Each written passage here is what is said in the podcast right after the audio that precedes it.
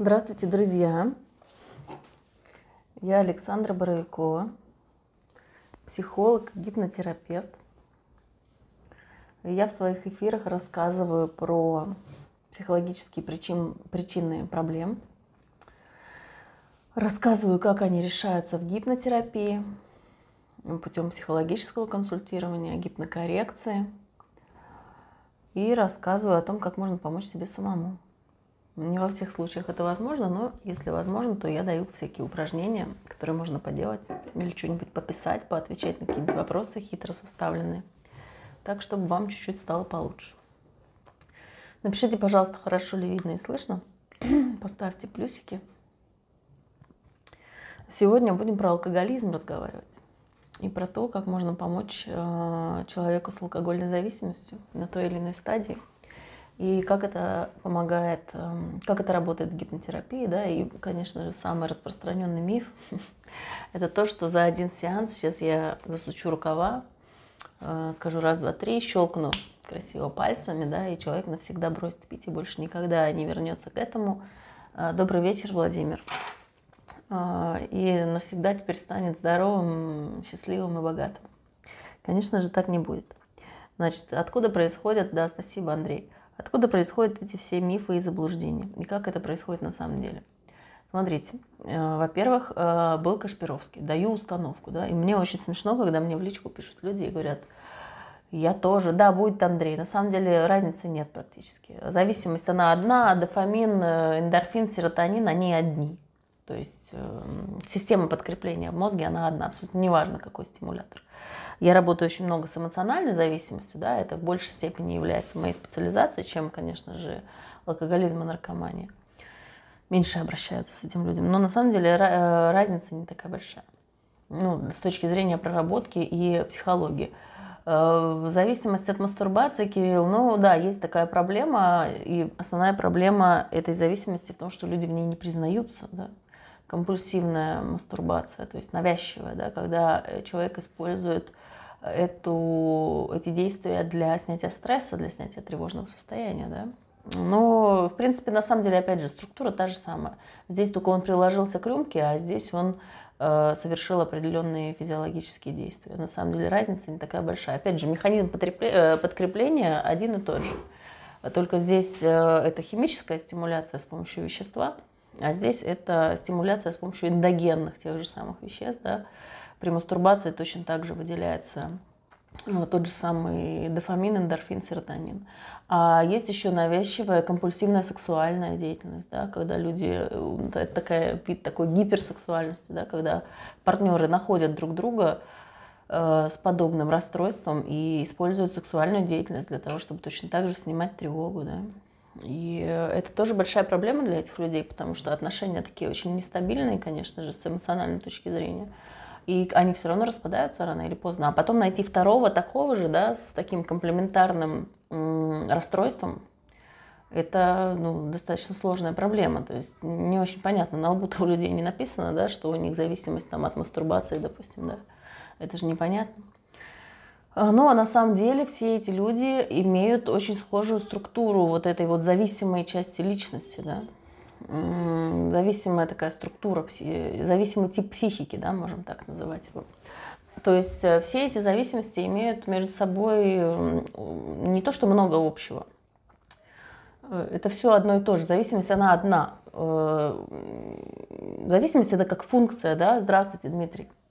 Зависимость это как функция, если кому-то математическая метафора понятна, да, а вот эти вот разные виды от чего зависимость, это как аргумент функции, да, f от x.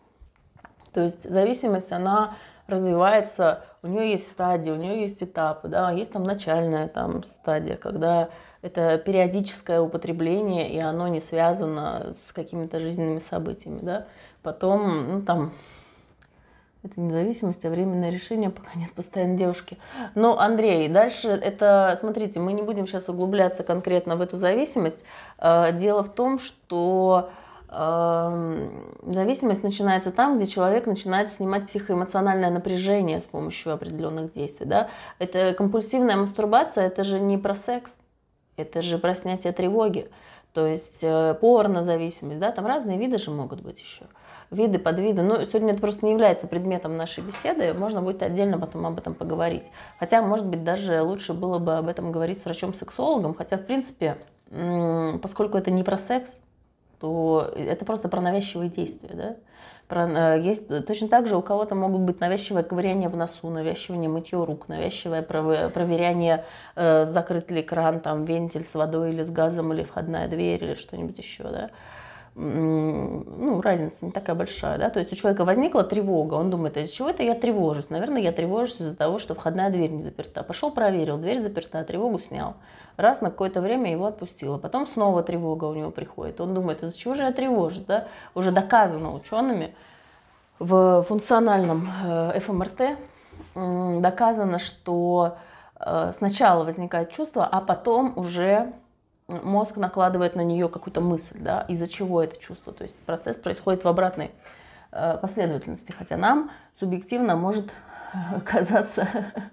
Антон, э, еще одно такое вот комментарий, придется мне вас забанить. А, ну ладно, пока весело. А, да, пожалуйста, Кирилл, пока не за что, сейчас все буду рассказывать. А, то есть, э, да, порнозависимость, зависимость от мастурбации это, это не про секс. Это про навязчивость и про тревогу конечно же, в первую очередь. Там, ну, это может быть и при депрессии, да, но это тогда будет тревожно-депрессивное расстройство, да. Э, в общем, при всяких разных патологиях. Ну, не обязательно патологиях. Эм, не обязательно патологии, да, невроз это вариант нормы, да, если кто не знает, невроз это не патология, невроз это вариант нормы. То есть э, невроз это, вот переводя на русский язык, э, психологические проблемы у человека, да. То есть это не является болезнью. В наше время не считается болезнью. И классифицируется как невротическое, да, невротический уровень расстройства. Да, возвращаемся э, к механизму зависимости. Да, у нее есть стадии в зависимости от предмета, да, от чего зависимость. Смотрите, зависимость может быть от шопинга, да, да, например, шопинг-зависимость. То есть человек чувствует тревогу, он или какое-то другое чувство, да, но тревога просто самый распространенный. Э, почему? Потому что тревога это такое универсальное чувство, которое э, замещается... Так, ну, Антона придется, к сожалению, забанить. И комментарий его удалить. А, да, значит, а, что я говорила? Вот отвлекают меня эти нехорошие люди. Значит, э, что я говорила? А, то, что есть, э, да, зависимость может быть от шопинга. Пошел что-то купил, тревогу почувствовал, пошел что-то купил, э, раз, вроде бы тревога подснялась, да. Там, вот, вы знаете, у женщины, у любой нормальной есть вот батарея всяких там средств в ванной, да. Так что эти шкафчики не выдерживают и отваливаются, потому что туда слишком много нагрузили, да. А, то есть это нормальное состояние, да, то есть женщина покупает, почему эти все вещи? Потому что ей кажется, что, ну, ей продают это под предлогом того, что если ты это купишь, ты будешь красивее. Красивее же хочется стать, хочется. Значит, вот я, у меня есть определенная тревога, да, что, может быть, я недостаточно красивая, или я старею, например, да, или у молодой девушки может быть, что надо казаться, наоборот, старше, да, то есть с возрастом, со внешностью, много всяких связано убеждений, комплексов и чувств раз вот я купила, вроде бы как лучше. Да, а мужчины точно так же могут там ножи какие-нибудь покупать или инструмент, допустим, которым они могут никогда не пользоваться. Абсолютно это не обязательно им пользоваться этим. Кто-то книги покупает, да, то есть, ну, шопинг это такая определенная вещь. Ну, одежда, разумеется. Одежда, косметика, украшения, ну, по-разному. То есть э, это делается все для чего? Для того, чтобы снять тревогу. А другой в этот же момент, он идет и выпивает просто рюмку. Да? Это быстрее, дешевле, ну, соответственно, это дороже для организма. Да? То есть э, организму от этого появляется определенный вред. У кого-то может быть зависимость от пластических операций. Да? Такие у меня тоже были клиентки. Там. Или просто не обязательно пластических операций, может быть просто косметических процедур. Спасибо, Кирилл косметических процедур, да, там укольчики всякие, да, например, в лицо, там, если кто не знает, от этого тоже может формироваться зависимость просто от самого, от самой боли при уколе. Как понять, из-за чего возникает тревога? Вот про это сейчас будем говорить. Но если короткий ответ, то с психотерапевтом, конечно же. С психологом, психотерапевтом, с гипнотерапевтом. Со специалистом. Самому понять довольно трудно, а что-то с этим сделать тем более ну, тяжело. Но не то, что тяжело. У меня не получилось, допустим. Я 10 лет пыталась это сама с собой сделать. Потом плюнула, все-таки пошла к специалисту. Следующие 10 лет Я хожу к специалистам, но сейчас уже это для меня профессиональная необходимость, да, то есть любой уважающий себя психолог, с одной стороны, сам ходит к психологу, и с другой стороны, ходит на супервизию, и с третьей стороны, повышает свою квалификацию, да, то есть это постоянное нахождение в образовательном и терапевтическом процессе для специалистов. Ну, для обычного человека, конечно, 10 лет не надо ходить, но если у вас уже зависимость, а, стою на учете ПНД, ну так надо ходить, там, наверное, в ПНД у вас группа какая-нибудь должна быть, а, какая-нибудь должна, тамошние терапевты не помогают. Ну, не удивлена, но вы попробуйте походить на какую-нибудь группу. В ПНД, может быть, терапевты действительно там не особо помогают, ну, группы, пожалуйста, анонимные алкоголики, анонимные наркоманы. При храмах бывают подобные группы частенько. И группы для созависимых тоже существуют. Группы для взрослых детей алкоголиков существуют. У нас в России, в общем-то, довольно распространено, и это помощь, и это бесплатно. Ну, понятно, что обратиться к высококвалифицированному специалисту будет стоить недешево, но, возможно, это будет лучшая инвестиция в вашей жизни, да, это лучшее, на что вы вообще, в принципе, можете деньги потратить, да. Никакие покупки, никакие другие там жизненные блага, они не перевешивают, да. Песни поют и мультики смотрят позитивные, вот и вся помощь. На группе, ну подождите, на группе на 12 шагах, там же есть, ну, всякие разные штуки. На 12-шаговую программу попробуйте найти у себя в городе или в районе, где вы живете. Должно быть э, анонимная эта, эта история. В принципе, они, ну, конечно, понятно, что они не вытягивают, но э, ну, полностью, да, человека не вытащишь э, с помощью группы. Ну, нейролептики, антидепрессанты, ну а как, да, конечно. А что, какие варианты? Такие варианты. Ладно, давайте вернемся к теме алкоголиков. Почему про алкоголиков? Потому что позвонил сегодня мужчина. На самом деле у меня очень много тем, о чем бы я хотела рассказать. Э, но я просто их не записываю, потом забываю. Кстати, можно сегодня поотвечать на вопросы, потому что в какое-то время, э, в какое-то веке у меня появилось на это время. Э, значит, эм, алкоголики. Да, позвонил мужчина, сказал, что ему рекомендовали меня другие люди, не сказал кто, но сказал, что у них какие-то есть очень классные результаты и сдвиги Э, именно по алкоголизму. Я перебрала мысленно, я редко беру алкоголиков, поэтому я перебрала мысленно всех, э, кого, кто мог порекомендовать именно с этой точки зрения по зависимостям. И, ну, примерно мне стало понятно, это для меня оказалось хорошими новостями, потому что люди с зависимостью, они склонны пропадать из виду, да, и не сообщать потом, как у них идут дела спортом надо заниматься, единственный способ не пить это чем-то себя занять. Да, совершенно верно, Евгений, спорт это прекрасная вещь, но, к сожалению, это не панацея. Спорт, бег особенно, да, силовой спорт, там, ну смотря какая проблема, да, если тревога, то это бег, если агрессия, то это... Если тревога, это монотонный спорт, да, то есть это не спортзал, где нужно заставлять себя каждое следующее там, упражнение, каждый следующий подход делать. Да? Спортзал не подойдет, если тревога.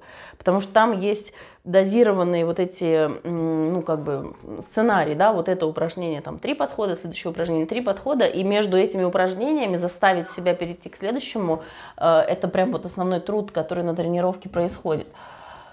Uh, да, алкоголь после спорта тоже можно. Пьяные ходят на тренировку, под наркотиками ходят на тренировку, особенно под стимуляторами. Uh, то есть, значит, если тревога – это бег, бег очень хорошо снимает, потому что ты побежал, ты зашел на дистанцию, все, и ты бежишь, да, то есть нужно бежать с комфортной скоростью, чтобы вы могли бежать час. Бежать надо не по километрам, а по времени. Засекаете себе час и бег с любой скоростью, да. Это при тревоге. То есть бег оказывает физиологическое действие. Э, там можно почитать, там про бег целые трактаты написаны. Я кратко сейчас только могу сказать, что он что-то делает очень хорошее с мозгом и вообще со всем телом. Да?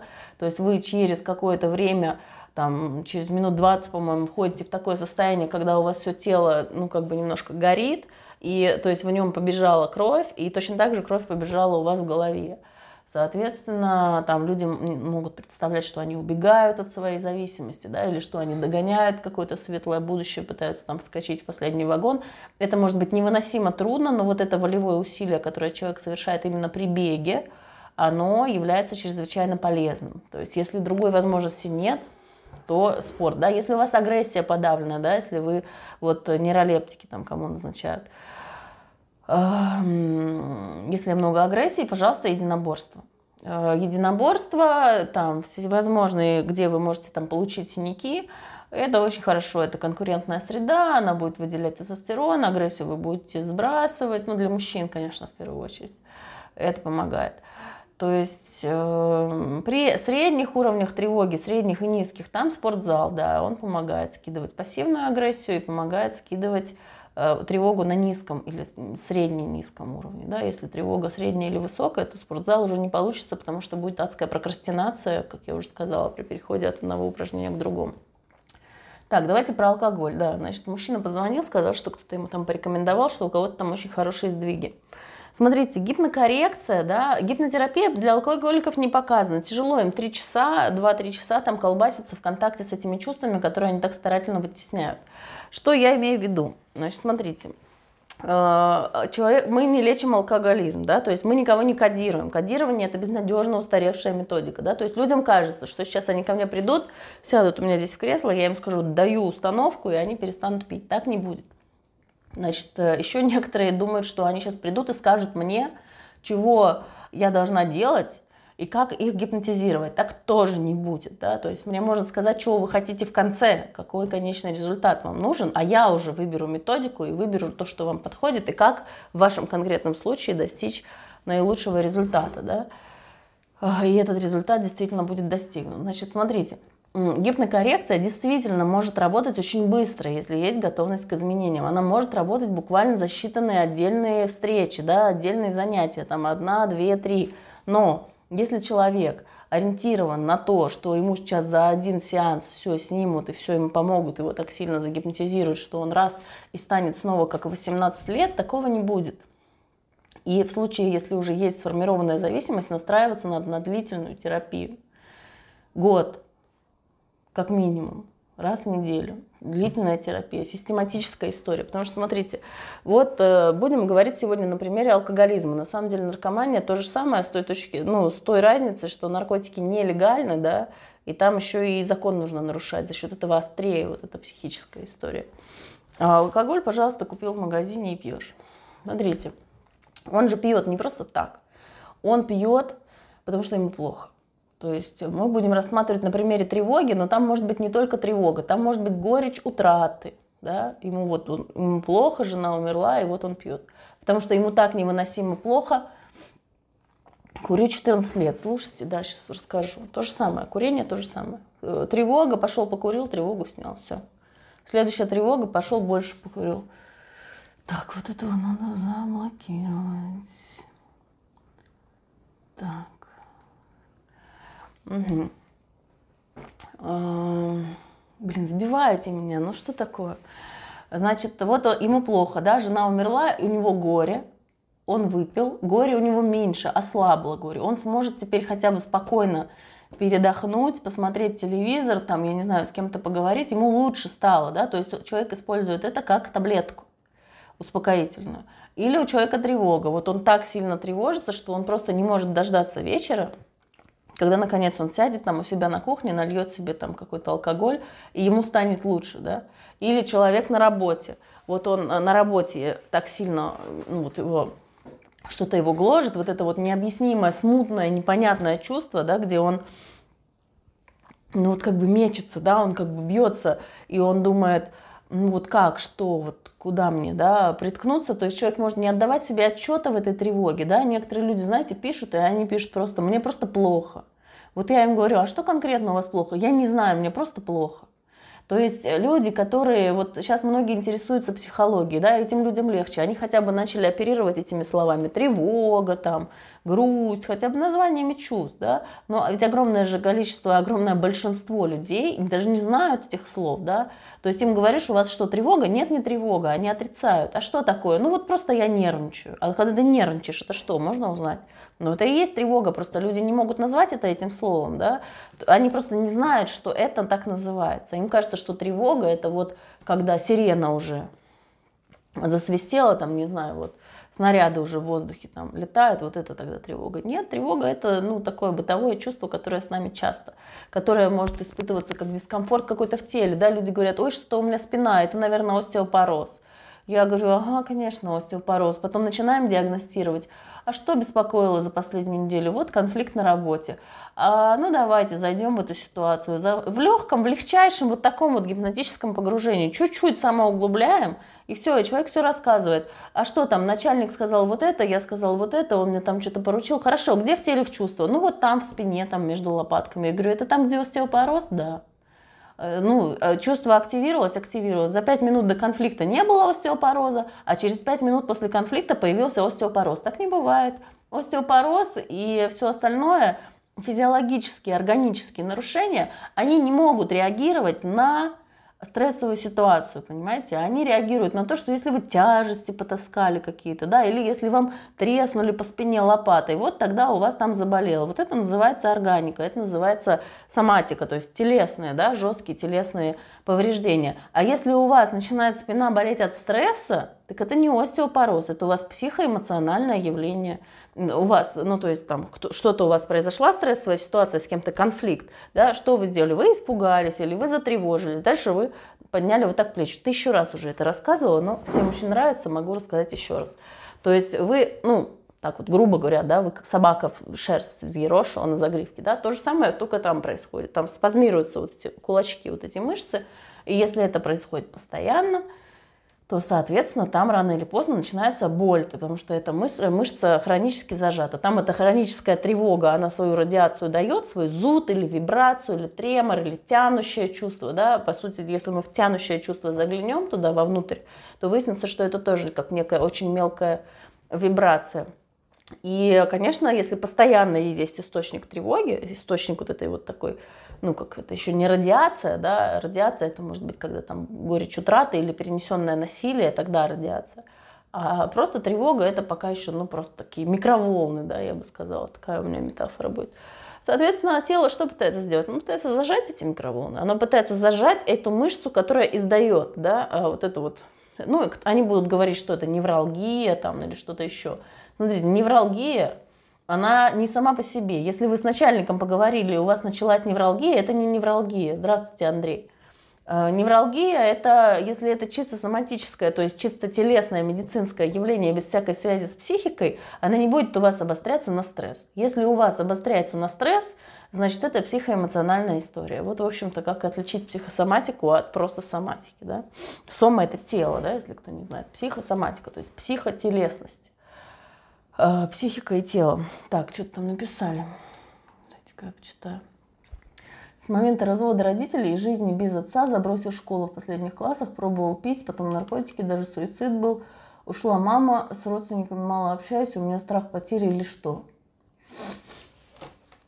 И вы в ПНД, да, состоите на учете? В ПНД, да. Что тут как бы скажешь? Плохо. Грустная, печальная история. Но страх потери – это не страх потери, это нарушение, травмированная привязанность, скажем так, если можно это назвать. Травмированная привязанность, отсутствие чувства безопасности да, в детстве – и, ну, хроническая тревога очень сильная, которая может приводить к психопатическим каким-то проявлениям, к асоциальным проявлениям, еще к чему-то. Соответственно, эту тревогу надо как-то глушить. Ну, потому что человеку мучительно, да, возвращаемся к теме алкоголизма и наркомании, мучительно человеку так жить. Вот рассказывает, да, э, родители развелись, школу забросил, там э, мама ушла, все, ну что делать? Очень плохое состояние, человеку просто очень плохо, да, и он не понимает, чего ему так плохо. Он, он понимает за то, что если он выпил стопку, да, или покурил косячок, ему стало хорошо.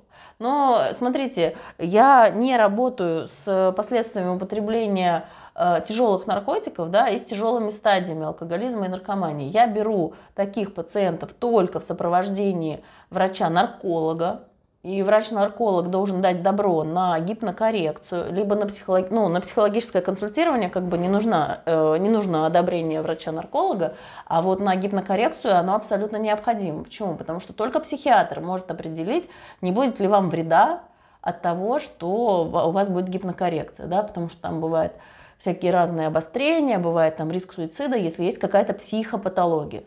То есть какие-то часть расстройств я могу определить как клинический психолог, но, конечно же, если у меня возникают сомнения, а в случае зависимости они автоматически да, э, возникают, таких людей я беру только в сопровождении врача-нарколога. Врач-нарколог вам назначает противотревожные препараты, да, антидепрессанты, нейролептики, то, что он там считает нужным по вашим показаниям. Я не комментирую назначение врача. Соответственно, мне нужно, чтобы, вот если человек пишет, да, вот сегодня обращался мужчина, и он говорит, я пью, чтобы заснуть.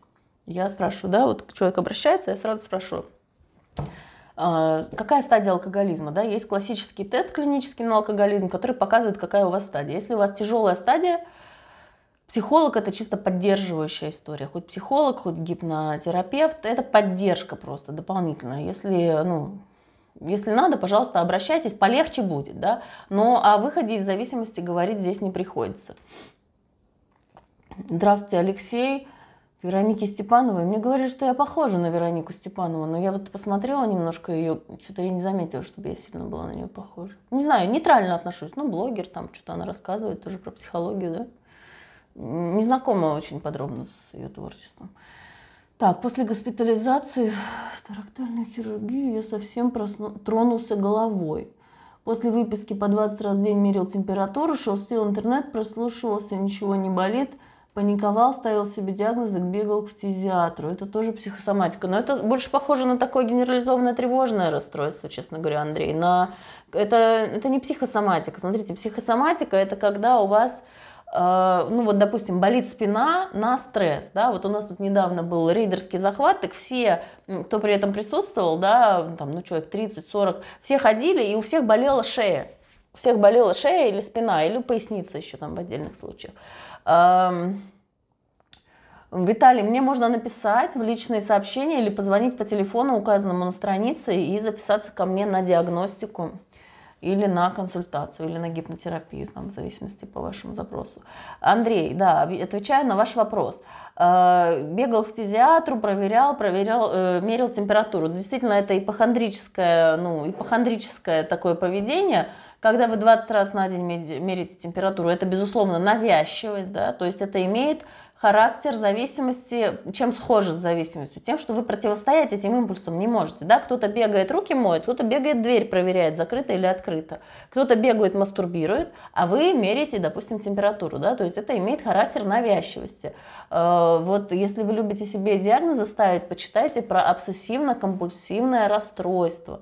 Э, там много всяких знакомых вещей в описаниях увидите. Только читайте, пожалуйста, проверенные источники. Вот даже элементарно Википедию можно читать, и там э, очень, в принципе, доступно и понятно, и самое главное, что достоверно изложено.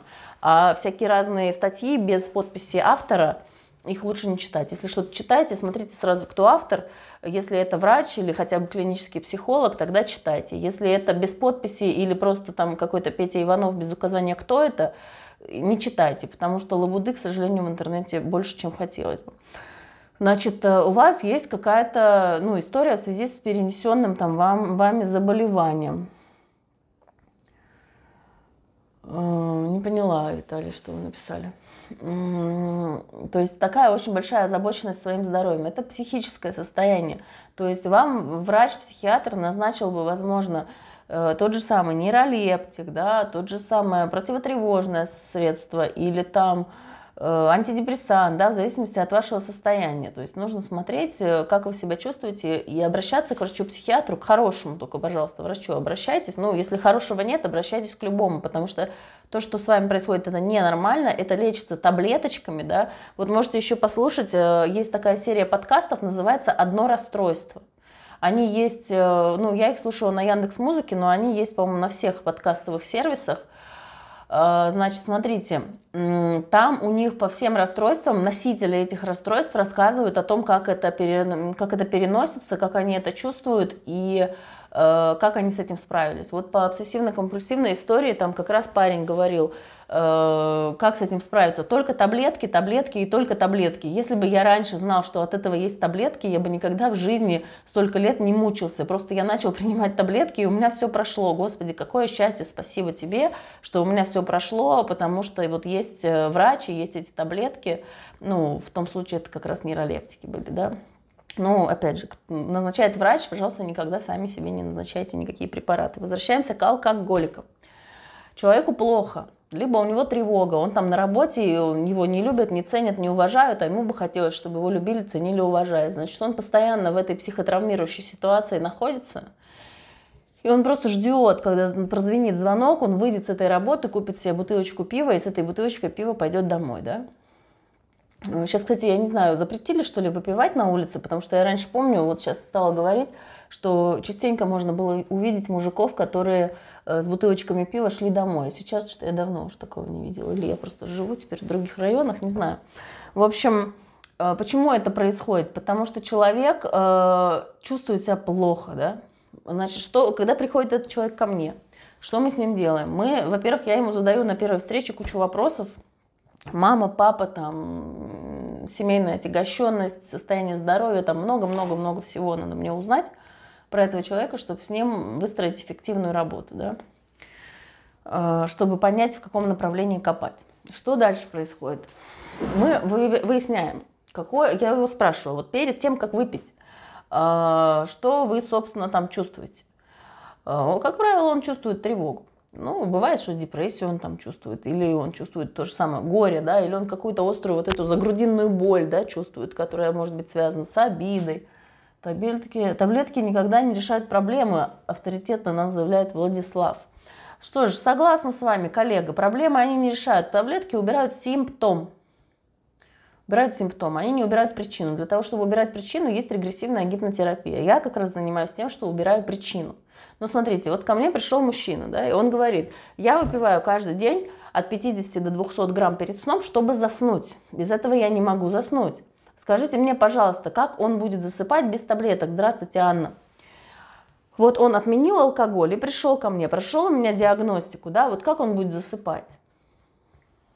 без алкоголя. Он не может заснуть без алкоголя. Что ему делать-то?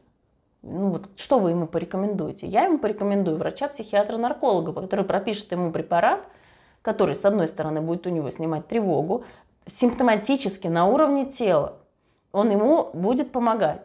То есть человек будет чувствовать себя хорошо, а не плохо. Там, конечно, не супер хорошо, но он будет лучше себя чувствовать. У него не будет этой адской тревоги, которая его съедает просто буквально. Да? Людей, когда спрашиваешь, ну что похоже это чувство, они говорят, это дыра у меня, вот здесь вот сердце зияющее или еще закручивающаяся, да, это какая-то черная дыра из антиматерии, она в себя все засасывает, или это э, воронка какая-то, да, ужасно. То есть вот такие вот ассоциации у людей, э, вот этот сильнейшая тревога такая, да, огромная, в огромной такой степени. А, как снять у человека это чувство? Это то чувство, которое человек испытывает в груди почти что постоянно. Вот эта вот ноющая тревога. Кстати, про переедание не сказали, да? Расстройство пищевого поведения, в данном случае это переедание, оно, ну, в общем-то, используется точно так же, компульсивное переедание, то есть навязчивое. То есть чувствую себя плохо, пойду что-нибудь съем. Пошел что-нибудь съел, вроде стало полегче. Пошел что-нибудь поделал, раз опять тревога. Пошел еще что-нибудь съел, опять стало полегче. Пошел еще, опять полегче. То есть это опять же, это не про питание. Точно так же, как навязчивая мастурбация не про секс. Также и навязчивое переедание – это не про питание, и не про пищу, и не про калории. Это про ну, компульсия, навязчивость, да, то есть это про снятие тревоги. Ну вот и скажите мне, пожалуйста, я очень долго тоже стояла на этих позициях, что таблетки зло, антидепрессанты зло, а уж нейролептики это вообще. Но я изменила свое мнение, когда столкнулась с патологией, с настоящей. Есть, если, смотрите, если человек жрал наркотики 12 лет, а теперь он говорит, вы знаете, я решил бросить наркотики. Как бы мне так наркотики бросить? Давайте вы меня загипнотизируете, я 12 лет их употребляла, а сейчас вы мне пальцами щелкнете, и я их перестану употреблять, и сна... мозг у меня станет как, 8... как 12 лет назад, да, когда я только начал их употреблять. Но не будет такого. То, что химическим путем было напорчено в голове, это же надо химическим путем и вычищать, и лечить, восстанавливать эти процессы, да, то есть те рецепторы, которые были пожжены, которые были побиты, да, то есть смотрите, Э, есть, допустим, э, ну не знаю, дофаминовый рецептор, допустим, да, вот он, ну, метафорически, да, буду говорить. Вот он вот такого размера, да, ему нужно там такое-то количество дофамина для того, чтобы человек почувствовал там интерес, допустим, чем-то заниматься, да, то есть чтобы у него внимание зацепилось, знаете, вот там человек увидел что-то, вот там, не знаю, ручка красивая, у него внимание зацепилось, он такой, какая интересная, да, как красивая, а вот здесь вот что это такое, из чего это сделано, да, зацепился интерес, то есть просто непроизвольная фиксация внимания. Что-то понравилось, и туда взгляд направился. Да? То есть дофамин выделился, внимание зафиксировалось. Что происходит у человека в зависимости? У него не фиксируется таким образом внимание, ему ничего не интересно. Вот он смотрит, у него интерес не возникает. Зато когда он выпил, ему сразу все интересно. Ему тут и бывшим позвонить интересно, и э, что-нибудь написать в интернете интересно, и кино интересно посмотреть, с кем-нибудь поболтать, чем-нибудь позаниматься, хобби какое-то сразу становится интересно. Да? То есть человек сразу уже, у него начинает выделяться этот дофамин. Да? Это только на примере одного э, нейромедиатора. То есть, э, если раньше в здоровом состоянии у ребенка, да, мы ребенку ручку покажем, он сразу начнет рассматривать и спрашивать, как интересно. Э, у него там, грубо говоря, одна единица да, этого дофамина на одно вакантное место этого рецептора. Да. Когда человек употребил наркотики, у него сразу же 100 дофамина прилетает. Да. И, соответственно, в мозгу происходит изменение. То есть метафорически, да, вот это вот место, вот это вот, где считывается этот дофамин, оно вот так вот увеличивается, оно прожигается очень сильно. Соответственно, дальше, когда человек уже не употребляет, у него на у него рецепторы уже вот такие вот расшатанные, то есть они требуют уже большого количества себе, а большого количества в нормативном состоянии этот организм не вырабатывает. То есть там обратный захват серотонина, допустим, не происходит, да, и что мы делаем? Эм, как попроще это объяснить? Вот, например, э, антидепрессанты, да, там есть такая группа антидепрессантов, это селективные ингибиторы обратного захвата серотонина. То есть в норме у человека этот обратный захват, там они крутятся вот так вот, в синаптической щели эти медиаторы в визикулах. Э, то есть в норме он вот постоянно вот так вот кольцуется, да, и дальше передается сигнал. И все идет нормально, и у человека хорошее настроение, и все у него хорошо. Серотонин вытормаживает ему стрессовые процессы. А когда человек уже поупотреблял наркотики или поупотреблял... Э, ой, а что это у меня тут погасло все? Блин, 7%. Так, 7% это не очень хорошо. Подождите, посмотрю, что у меня там происходит. Вроде бы все заряжается. Сейчас одну секундочку. Так, ну вроде бы не должно ничего у меня. Вот так попробуем сделать. Так, не должно ничего отключить. Так, друзья, видно, слышно? Напишите, пожалуйста, а то у меня один интернет переключился на другой. И я всех потеряла. Напишите, пожалуйста, видно, слышно, что там вообще происходит. Так, видно, слышно, пожалуйста, напишите кто-нибудь. Так. А, вот написано, что есть вроде бы зрители. Да, хорошо. А, да, продолжаем. Можно, кстати, задавать вопросы. Если у вас есть вопросы по теме эфира, пожалуйста, задавайте. Значит, э, уже то количество этого нейромедиатора, там, э, что мы про обратный захват серотонина говорили, да? Серотонин, серотонин это тот медиатор, который вытормаживает стрессовые процессы, да, то есть он, когда он подавляет э, те гормоны стресса, которые уже выделились, да, э, ну, не совсем так, ладно, в общем, неважно. То есть человек чувствует себя хорошо, он блаженство чувствует, он, у него удовольствие, наслаждение, да. Если этот серотонин обратно не захватывается, значит, он скапливается там в синаптической щели, и процесс дальше не идет. Если мы даем ему таблеточку антидепрессанта, этот антидепрессант, этот на биохимическом уровне разводит эти нейромедиаторы туда, куда надо. И человека дальше процесс идет хорошо, и настроение у него повышается. Да? Почему называется селективные ингибиторы? Потому что раньше эти антидепрессанты были такие, вот, которые, из-за которых люди боятся их употреблять. Э, то, что человеку так сильно плохо не было, ну и состояние у него было такое ну, овощное, да, скажем так. Интернет-зависимость, Александр, никакой разницы. Вот все то же самое. Слушайте, сейчас все расскажу. Разницы никакой нет. Интернет-зависимость, смотрите, зависимость от скроллинга в сети, да. То есть я сижу с телефоном и вот так вот его делаю. Почему? Вот я сижу, допустим, мне надо там смотреть лекцию. Э, я смотрю лекцию, у меня возникает там, ну, тревога какая-то, да, или скука, та же самая. Скука – это отсутствие дофамина. То же самое. То есть не фиксируется, интерес туда не ловится. Да? Вот я сижу, мне вроде надо слушать, а мне неинтересно, мне скучно, дофамина мало. Я думаю, дай-ка я возьму телефон, Да, полистаю ленту. Э, лента, почему она так сильно подсаживает? Потому что она э, устроена таким образом, что когда мы каждый отдельный да, кусочек информации, блок смотрим, мы ее перелистываем, перелистываем, перелистываем, особенно продвинутые эти соцсети, они делают, ну вот как в ТикТоке, да, вы посмотрели один кусок, и вы его перелистнули, следующий, перелистнули, следующий. То есть с каждым следующим перелистыванием немножечко дофаминчика вам впрыскивается. Когда вы смотрите ленту непрерывную, да, и она не нарезана на кусочки, то дофамина выделяется меньше. Спасибо, Александр. В общем, что происходит? У меня дофамина здесь мало на лекции. Я беру телефончик, что-то там полистала, у меня дофамин брызг, брызг, брызг, раз появился дофамин. Раз мне опять стало интересно, а что они там рассказывают-то на лекции?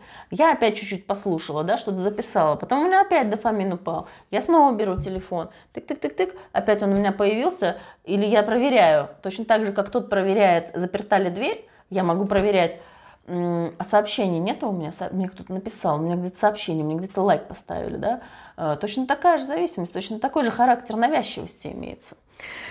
Э, да, так, возвращаемся к алкоголизму, смотрите, на примере алкоголизма рассказываю. Человека тревога, перед сном. Он заснуть из-за этой тревоги не может. Значит, он наливает себе там за ужином 50 грамм, выпивает, э, думает, что я выпью только 50 грамм, больше не буду. Потом, значит, он думает, дай-ка я выпью еще 50, дай-ка я выпью еще 50, все становится ему более-менее нормально, и он идет спать, и он спокойно засыпает, и все у него хорошо. Э, значит, э, как с этим работать? Если мы сейчас загипнотизируем этого человека, как это делали в 80-е годы, как многим до сих пор кажется, что мы так делаем, я так не делаю. Смотрите, есть гипнотизеры, которые так до сих пор делают, э, я так не делаю, потому что считаю, что это не только неэффективно, но и вредно, что это разрушительно для личности человека. Объясняю почему. Вот смотрите, вот он, допустим, наркоман хочет употребить наркотики. Давайте привяжем его к батарее и посмотрим, что будет. Оставим его без, без наркотиков, да? Или этого алкоголика, да, без алкоголя.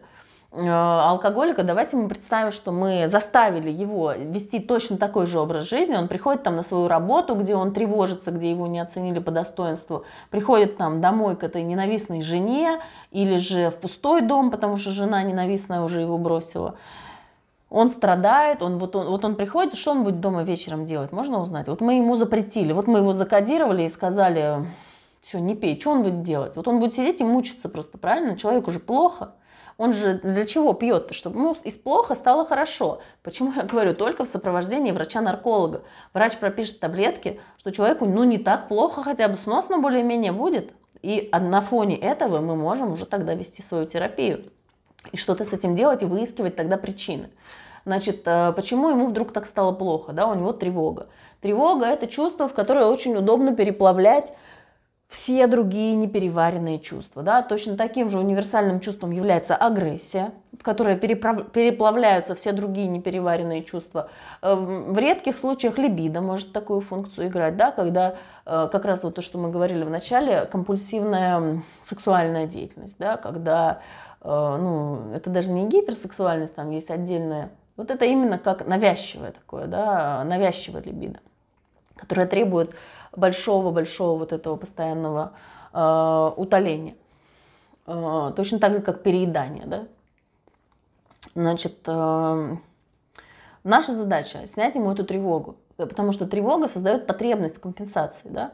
Если тревоги этой не будет, значит, у него не будет и желания выпить, потому что вы, вот сама зависимость, она вот здесь находится. Мне плохо, выпил хорошо. Вот она зависимость. То есть что от чего зависит-то? Мое эмоциональное, само слово зависимость, вдумайте, оно же не имеет негативной коннотации, да? То есть само слово зависимость, оно нормальное, оно не является каким-то плохим, да?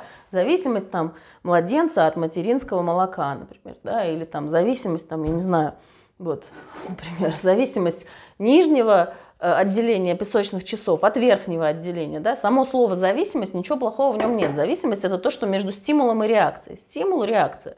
Вот она, зависимость. Да? А, сама зависимость да, в контексте алкоголя, допустим, или наркотиков, или что-то еще, она вот здесь вот находится. Вот здесь мне плохо, здесь моя тревога, а вот здесь вот мне хорошо, когда я уже выпил. То есть зависимость что я могу сделать, чтобы мне из плохо стало хорошо? Есть ли у меня выбор? Есть ли у меня еще какие-то варианты, кроме алкоголя? Если сейчас гипнотизер меня загипнотизирует и скажет, все, не пей больше никогда, что я буду делать? Да ничего я не буду делать, я буду мучиться просто и все. Вы думаете, эти, кого закодировали, они тут же начинают дико, э, дико так, думаю, что 90% алкоголиков из-за женщин вы как-то умеете сделать из мужчины алкоголика. Александр, я как раз умею из алкоголика сделать не алкоголика. Э, и, ну, не надо так говорить, не очень это хорошо. Токсичненько как-то это вы написали. Так не надо, а то можно это самое. Э, да. Значит, я как раз именно сейчас рассказываю, как провести обратный путь. И, кстати, э, потребность снять с себя ответственность, да, что это не я, это не я алкоголик, это женщина сделала меня алкоголиком. То есть э, я бы сказала, давайте так, вот переформулировать ваше высказывание могу следующим образом. Во-первых, 90% убираем, потому что это никто никогда не мерил, и мы не можем это, ну, не можем утверждать, там, 50% или 30% или 90%. Давайте скажем так, что действительно какая-то часть алкоголиков становится такими из-за женщин. Ну, то есть из-за женщин, опять же, здесь мы должны переформулировать. Не из-за женщин они становятся алкоголиком. Потому что женщины, они есть всегда. Они есть и мужчины, и женщины всегда. Из-за того, что каким-то образом человек не может выстроить отношения с женщинами, точнее даже с одной женщиной, с женой.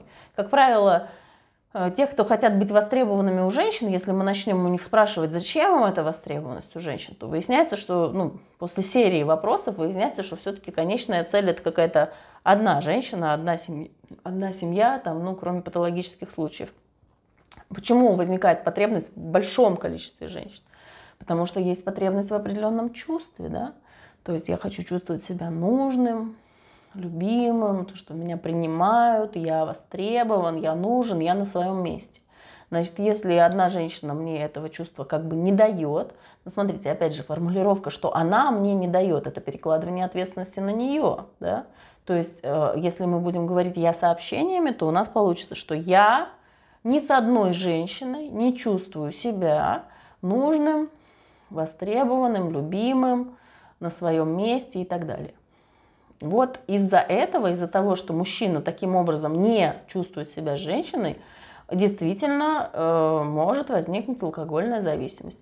Если мы копнем еще глубже и спросим, а почему же он с этой женщиной, там, со своей женой или с другими женщинами не чувствовал себя вот так вот, как ему надо, да, спокойно, комфортно, уверенно, там, нужным, востребованным, любимым, ну, тогда мы упремся, конечно же, в отношения с матерью. Мы упремся в родительскую семью, что происходило там, как мама относилась к папе, э, как ребенок, что ребенок наблюдал, и э, как ребенок относился к маме. Может быть, там еще какая-нибудь бабушка фигурировала. Сейчас, одну секунду, я включу свет.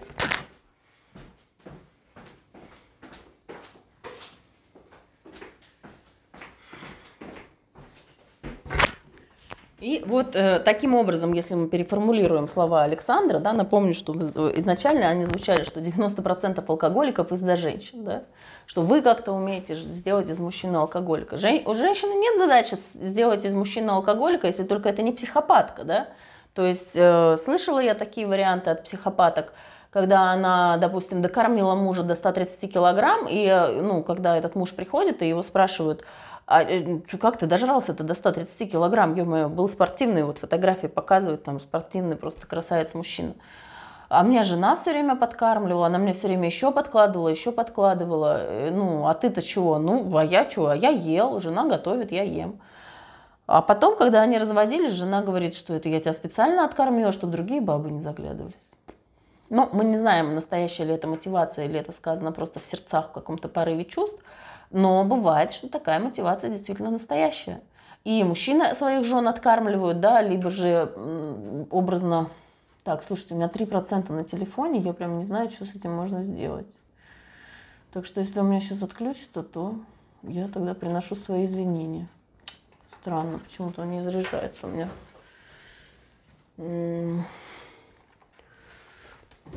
Так, ну ладно, в общем, я пока расскажу. Если отключится, ну, значит, отключится. Что-то не поделаешь уже. Надо будет разбираться в дальнейшем. Что с этим делать? Так. Давайте я тогда подытожу все, что мы сегодня говорили. мы разбираемся, откуда взялась у него эта тревога. Вот сейчас мы разобрали как раз очень наглядный один Э, случай, когда у мужчины не складываются отношения. Но все равно это так или иначе обычно связано с отношениями. Отношения в семье, отношения на работе, отношения с женой или с детьми, или с родительской семьей. Да? Отношения с друзьями. Там, все друзья лучше меня. Да? Я чувствую себя неудачником, потому что все друзья там богатые, а я бедный. Все на машинах, а я нет. Или все на иномарках, а я на «Жигулях». Или у всех яхты, у меня нет яхты. Там, ну и так далее. Да? То есть социальная какая-то социальное мнимое или действительное ощущение. То есть неважно даже, насколько это правда, это может быть неправда, может быть человек чувствует себя так. Да?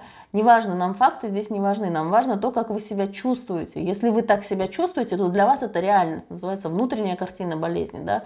внутренняя психическая реальность. Если человек чувствует боль в груди из-за того, что ему кажется, что он хуже своих друзей, хотя объективно со стороны кто-то может посмотреть и фактологически сказать, да ничего, он не хуже своих друзей, на одном он уровне с друзьями. Неважно, боль-то у человека настоящая, больно ему по-настоящему даже если причины эти вымышленные. Значит, смотрите, вот дальше есть, я это называю дерево причин, да. То есть вот у человека, допустим, у него возникает много-много разных причин, на которые он отвечает с помощью алкоголя. Конфликт на работе – выпил. Конфликт с женщинами – выпил. Там э, несчастная любовь – выпил. Еще там мама наругала – там выпил. Еще что-то там, не знаю, Э, опоздал на автобус, выпил, там, э, подрезали на машине, выпил. То есть у нас есть вот такое дерево причин. Разные причины приводят к одному и тому же результату. То есть в случае с алкоголизмом, да, или с зависимостью, или еще с какими-то э, предмет зависимости может быть разный, да, возникают разные э, причины, и они приводят к одинаковому результату. Они находят одинаковое решение, потому что тревога таким образом снимается, либо другое негативное чувство, да, агрессия – Э, агрессия как результат фрустрации, то есть это когда я чего-то очень сильно хотел, и я этого не получил, значит, у меня возникает неприятное чувство, которое может переплавляться мгновенно в агрессию, либо во что-нибудь еще, либо в тревогу, либо в либидо, опять же, вот это компульсивное желание. Значит, я выпиваю алкоголь, мне становится полегче, вот она, значит, дерево причин. Смотрите, наша задача в гипнотерапии найти, э, начиная с самых жирных этих причин, найти и их обезвредить по одной. Причем на каждом отдельном занятии. Наши причины, они могут быть вообще напрямую не связаны с употреблением алкоголя, наркотиков или чего там еще. У нас э, происходит такая история. Допустим, мы можем на этом занятии найти, э, пойти в детство, да, где было принято какое-то деструктивное решение или группа деструктивных решений. Мы находим этот эпизод. Мы заходим в этот эпизод, смотрим, какое там решение было принято. Например, там, не проявлять себя, молчать, сдерживать свои чувства, не выпускать их изнутри наружу. Да? И мы можем на этом занятии, на одном, принять решение, допустим, что я теперь могу проявлять себя, да, я разрешить себе, что я разрешаю себе высказываться, допустим, в конфликтной ситуации, выдавать эту агрессию, допустим, наружу, а не копить ее внутри. Почему? Как это связано все с алкоголем? Это очень в длинную связано с алкоголем. То есть когда-то в детстве в детском садике, допустим, я описался, меня наругали, мне хотелось заплакать, плакать мне не разрешали, я боялся, что меня еще будут сильнее ругать, поэтому я не заплакал, а промолчал. И вообще в садике я чувствовал себя одиноким и покинутым. Да, мамы не было, мне было очень плохо. Там принято было вот это решение, не выражать себя, агрессию не выпускать, э, когда мне плохо, не сообщать об этом, а молчать, да, и, э, ну вот, допустим, три такие решения. Значит, мы за одно занятие, вот это вот разбираем, за одну гипнокоррекцию. И принимаем там решение, допустим, что я теперь буду выпускать эту агрессию. То есть теперь меня никто за это не накажет. Дальше мы простраиваем детально, а как я буду ее выпускать, чтобы это было социально приемлемым образом, чтобы это не в морду кому-то дать, да, или матом послать, а чтобы все-таки защищать свои границы. Агрессия же нужна для защиты в первую очередь, да, уже во вторую для нападения. То есть, если на меня нападают, а я принимаю решение агрессивно не реагировать, то получается, что я позволяю, я становлюсь уязвимым, позволяю нарушать свои границы. Вот смотрите, насколько глубоко закопана эта причина, и как далеко она еще до того вечера, когда я приду домой и выпью алкоголь, правильно? То есть я прихожу каждый день, допустим, на работу, где я запретил себе проявлять агрессию. Агрессия это копится у меня внутри, значит, я ее скидываю либо на своих близких, либо ну, на тех, кто мне позволяет это делать, на посторонних там людей в магазине, я не знаю, еще что-то, либо я переплавляю ее в какое-нибудь другое чувство. либо я прихожу домой, выпиваю алкоголь, и мне становится чуть-чуть полегче. Значит, э, в этом занятии мы можем принять одно, допустим, маленькое решение. И мы можем работать над этим несколько занятий. Как я буду дозировать свою агрессию, да, кон- учиться контактировать со своей агрессией, учиться пользоваться своей агрессией как пистолетом на боку. Да. Пистолет на боку лежит не для того, чтобы всех убить и всем прострелить голову. Да. Он висит для того, чтобы люди видели, что у меня есть возможность проявить агрессию, если на меня нападут, я ее проявлю, поэтому лучше не нападайте. Примерно так человек, у, который, у которого хороший контакт со своей агрессией, он, у него на лбу как будто написано, да, ребята, не надо, не подходите вы ко мне, ну правда, хуже будет же, отдача замучает. Если у человека нет контакта со своей агрессией, то какие-то разные агрессоры, причем они могут быть слабее меня, они могут быть ниже меня по социальному статусу, они могут быть там по всяким разным параметрам э, проигрывать, но при этом они все равно нападают – потому что они чувствуют, что им за это ничего не будет, потому что в детском садике я принял решение, что я не буду ни на кого нападать, и они это, ну, бессознательно, да, они это считывают.